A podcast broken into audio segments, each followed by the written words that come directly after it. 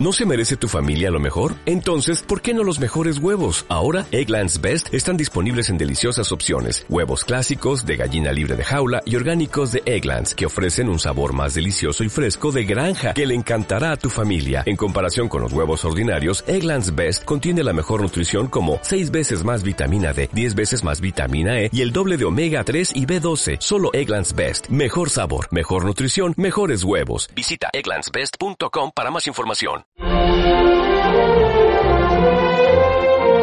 Más de uno. La mañana de Onda Cero con Alsina.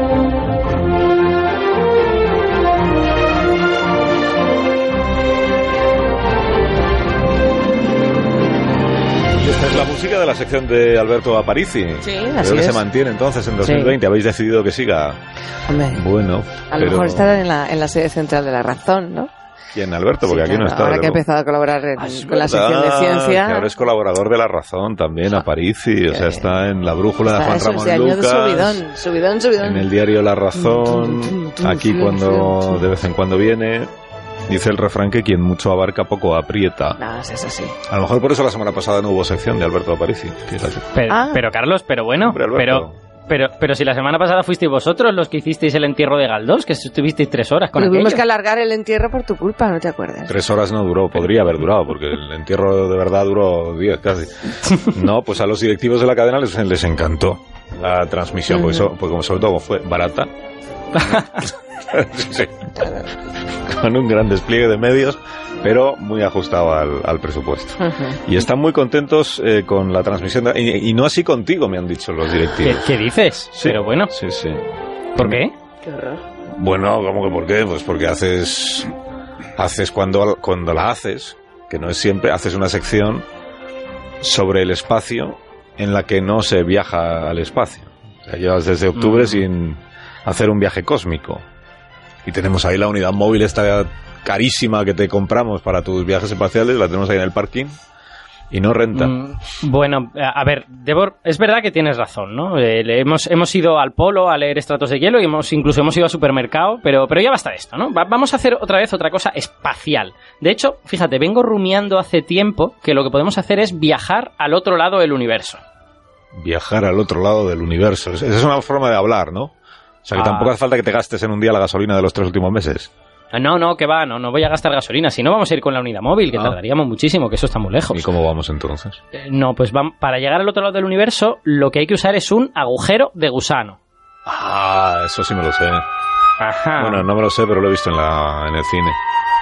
¿En dónde? ¿En qué película? En la película Interstellar. Ah, qué Muy bien, bonita. La, Efectivamente. la primera, la primera cosa en la que hablamos en la cultureta, cuando el- en el primer programa.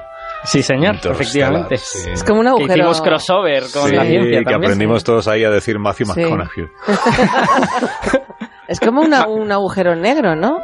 No, no, no, es bueno. lo mismo. No, A ver, no, no, no. Bueno, A ver, mira, en lugar de explicarlo yo, lo va a explicar, fíjate, voy, voy a, voy a tomar la- lo que ha dicho Carlos y lo va a explicar un colaborador del programa. Un colaborador de este programa Sí, sí, sí, señor. que domine estos conceptos. Sí, sí, sí. No, No hay. Por colaborador que domine conceptos no me sale nadie. Pues ya verás, ya verás como sí lo hay. A ver, de- dentro sonido viejuno de hace como cinco años. Pongamos una hoja de papel, una hoja de papel y dibujamos dos puntos. Ajá. Pero Bien. estás un poco quitándole la sección, Alberto. No. No, no, pero me gusta mucho. ¿Cómo Me, no? me está, me está gustando mucho. muy Completamente. Entonces se dibuja una línea entre los dos puntos. bien. ¿Vale? Y entonces eso nos lleva un tiempo. ¿no? Eso es. ¿Recorrerla o pintarla? Hay un espacio Lo mismo, da igual, lo que sea. nos lleva un tiempo. Y entonces lo que dice Stephen Hawking, lo que dice, sostiene la, la película es que en realidad, para llegar de un punto a otro, se puede superponer, atención, Estás doblando el papel. estoy doblando el papel y estoy reuniendo los puntos, y entonces desaparece La distancia entre ellos. espacio temporal, ¿no? Exacto, puedes recorrerlo por el lado largo, que es a través del papel, o puedes saltar del uno al otro y entonces estás en un momentín, ¿no? Sí. Fíjate que qué testimonio radiofónico de, de aquel Sí, programa, precisamente. Que yo recuerdo cómo fue eso. Bueno, la, que no, en aquel programa... no jaja y pases página, como no, no, yo recuerdo ahí lo que, que yo estaba aquí, acuérdate, de hecho salgo en la grabación. Hombre, claro que sí. Y además, eh, yo creo que la ¿Qué explicación pasó? de Rubén estuvo muy bien, salvo porque era la radio y la gente no estaba viendo el papel este en el que le estaba estuvo dibujando muy bien la explicación de Rubén porque no era de Rubén. ¿Cómo que no era de Que Rubén? no era de Amón. Le habías dicho tú lo que tenía que decir. Que va, que va, no, no, no. Aquel día él me Se lo sorprendió había- con esta cosa. Se lo había No, no, escrito en un papel, Alberto Aparicio. Ah, amigo. Que no, que no, en Sabré absoluto. Bueno, a ver, que la cosa, la cosa para, lo- para los oyentes que no lo hayan pillado, que un agujero de gusano es esencialmente aprovechar que dos lugares del universo parecen estar lejos, pero que en realidad la geometría del universo no es la que pensamos a primera vista, y esos lugares en realidad están cerca, y lo que haces es crear un atajo que vaya por el camino corto para llegar del uno al otro. ¿Qué es lo que vas a hacer tú, no? Crear el atajo. En- bueno, crear no, No. porque eso cuesta mucho ejercicio, hay que hacer deporte, no me apetece. No, Vale. lo que voy a hacer es comprar uno. Vamos, vamos a comprar un agujero de gusano, así que vamos a ello. Señor, no. Le digo que su garantía no cubre más allá del cinturón de asteroides. No, no. Eh, Eso es, y Júpiter está más allá del cinturón de asteroides. Sí, sí. Tiene usted que hablar con el servicio técnico del sistema solar exterior. Eh, Y perdone, pero tengo que atender a unos clientes. Sí, buenos días. Eh, hola, hola, ¿qué tal? ¿En qué puedo ayudarles? Eh, muy buenas, es que venía a ver si podía comprar un agujero de gusano. Ah, sí, son muy populares en esta época del año. Mire, eh, tenemos ahora este modelo con un 30% de descuento. Ah, y con una garantía de mil millones de años. Ah, ah, perdone, pero es que esto que me está enseñando, esto es un agujero negro. Caballero, pues claro que es un agujero negro. ya sabe cómo funciona esto. Usted entra por aquí y sale en otro universo, como quien da un paseo. No, no, no, pero es que yo lo que quiero es viajar a mi propio universo, no a otro. Eso, de, eso lo dejamos para otro día. Ah, ya entiendo. Bueno, mire, en ese caso, eh, creo que el que le conviene es el Einstein Rosen 2020. Buen acabado y certificado por la relatividad general a prueba de bombas. Hombre, pues sí que tiene buen aspecto, sí. Bueno, bueno tiene aspecto de agujero negro, pero vamos, el aspecto no está mal. Oh, oiga, Oh, oh, que- oiga, que pero, se has pero, fumado el agujero, oiga. pues, eh, pero, pero, ¿por qué, por qué, qué ha pasado? Si yo solo he abierto la caja. Ya, ve, usted ha abierto la caja y ha entrado la luz. Y ya se sabe cómo son estos agujeros de gusano, que en cuanto entra cualquier cosa se cierran. Pues, pues vaya gracia, a ver cómo voy a meterme yo en el agujero de gusano entonces. Madre ¿Y mía. no tendrá usted uno normal como el que sale en la película Interstellar, que es mi favorita? Con uno así nos apañaríamos, de verdad. Ya, ya veo que ustedes están interesados solo en materiales de primerísima calidad. Bueno, voy a abrir entonces mi cajón especial y casi espacial.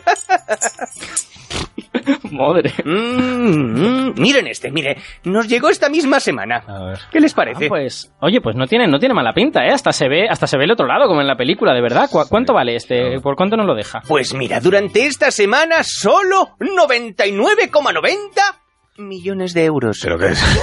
Mm, ¿Pero ¿Qué está usted diciendo, hombre? No, para estabilizar el agujero hace falta materia exótica, Pero- caballero. pero y eso qué cuesta un bromista. dinerillo, Qué ¿eh? bromista. Cuesta un dinerillo. Pero qué bromista es usted. ¿Cuánto ha dicho que vale? 99 con ¿Cómo 9? 90? Sí, millones, de euros. ¿Lo puede pagar o no? Sí, no, que voy a Ah. poderlo pagar. Ni yo ni nadie. Sí, igual, Que igual yo déjelo, ¿eh? tampoco. Déjelo que ya nos apañamos con otra cosita. Serán cutres. La primera Carlos, vez que nos pero- llaman cutres en esta tienda. Ya, pero, pero algún sitio habremos de viajar. ¿Ahora qué hacemos? Me han, me ha dejado la sección Alberto, interrupta. por 99,9 millones de euros te puedes comprar, bueno, no, no un agujero, te puedes comprar lo que tú quieras, te puedes comprar la cadena de Onda Cero entera. Y este individuo tampoco parecía muy fiable. ¿eh?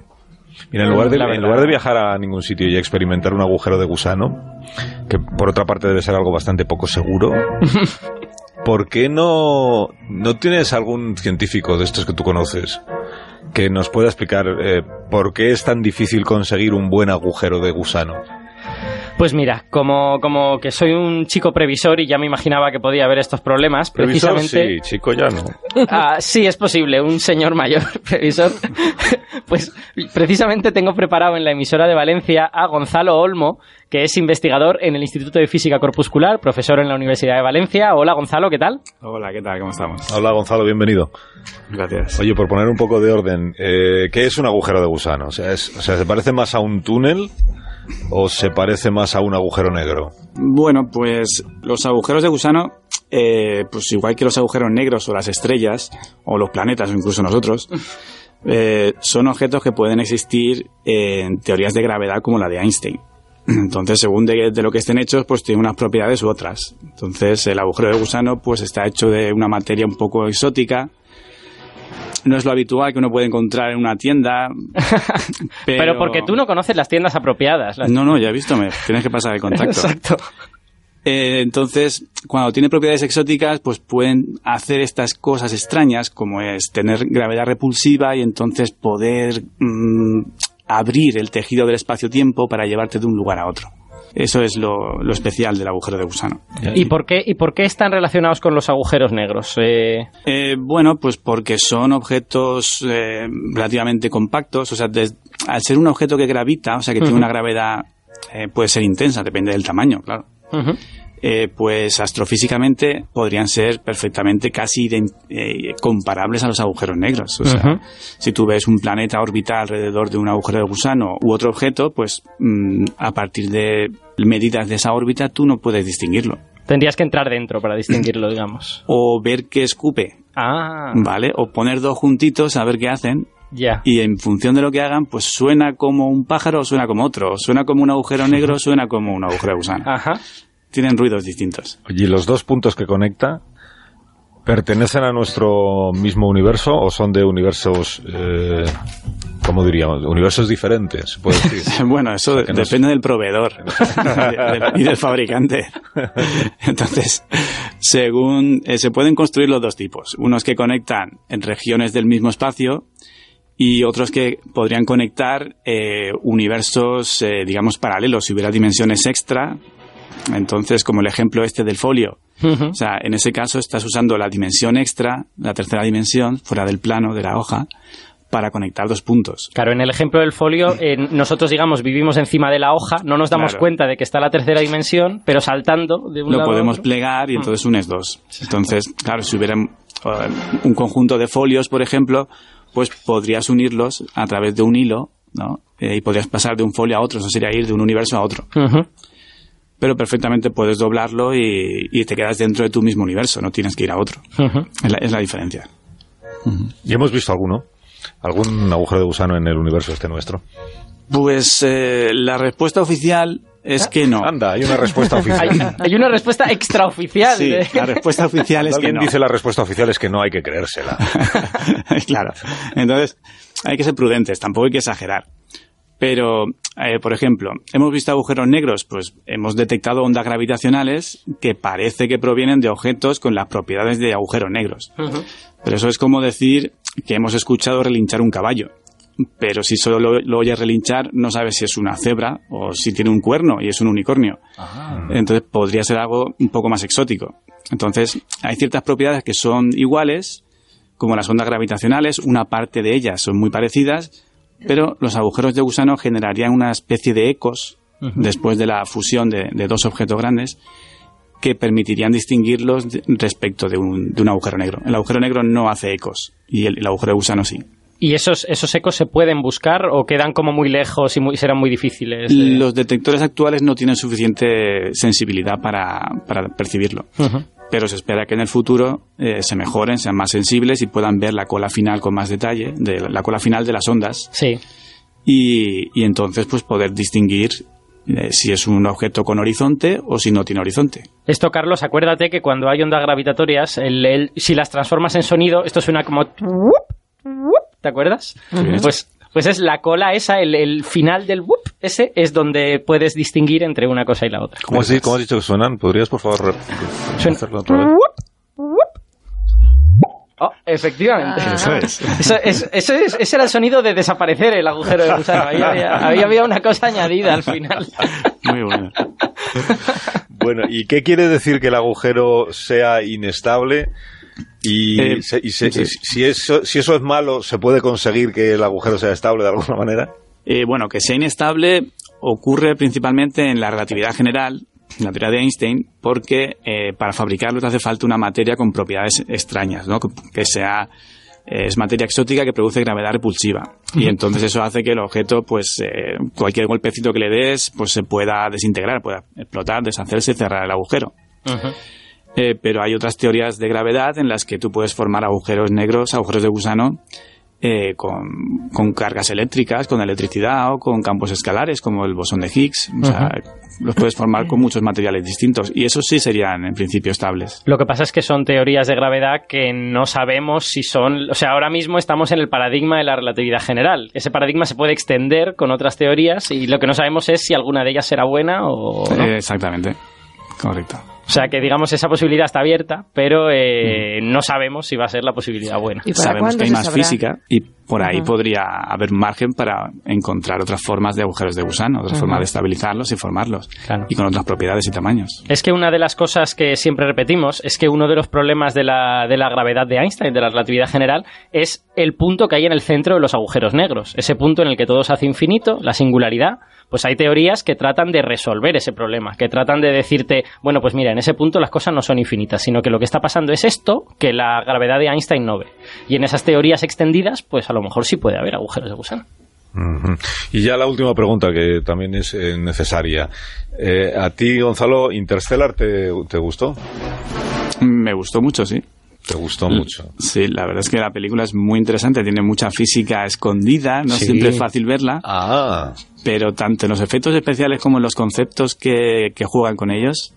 Eh, es, es todo muy limpio, es impecable. Sí, sí, a mí, a mí también me gusta mucho, ¿eh? yo soy muy fan, a pesar de que creo que tiene, tiene momentos desacertados, pero, pero vamos, creo que es una gran película. desacertados dices desde el punto de vista de la ciencia o de la física, no, de, no del relato cinematográfico. No, de hecho, a mí el momento que más me molesta de la película es desde el punto de vista cinematográfico, porque creo que el momento... ¿Se puede hacer spoiler de Interstellar o no? No. bueno, hay un momento No, en el no, que sale no. Matt Damon, en la película sale Matt Damon. Bueno, pues en todo el momento en el que sale Matt Damon, ese episodio de la película, yo no lo compro muy bien. Porque yo desde el principio ya sé cómo va a terminar, y sin embargo los personajes que son súper listos, pues no se dan cuenta, y eso no lo entiendo.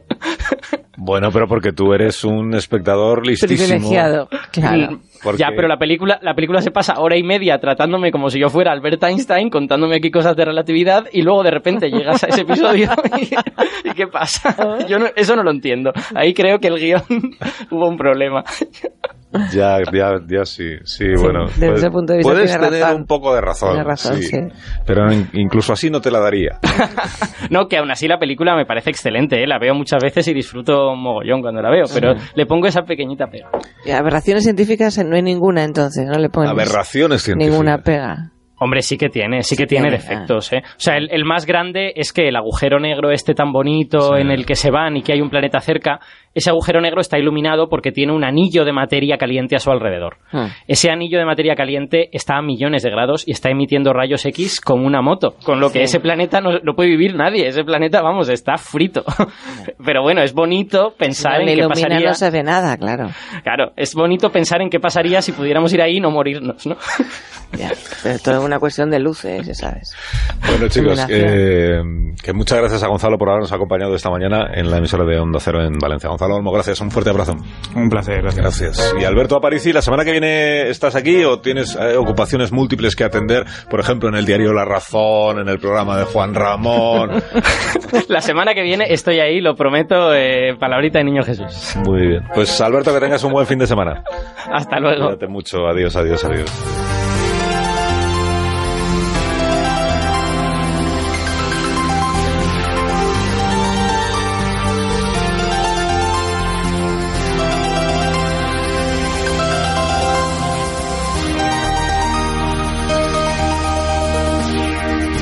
Cero, hasta las doce y media, Alsina es más de uno.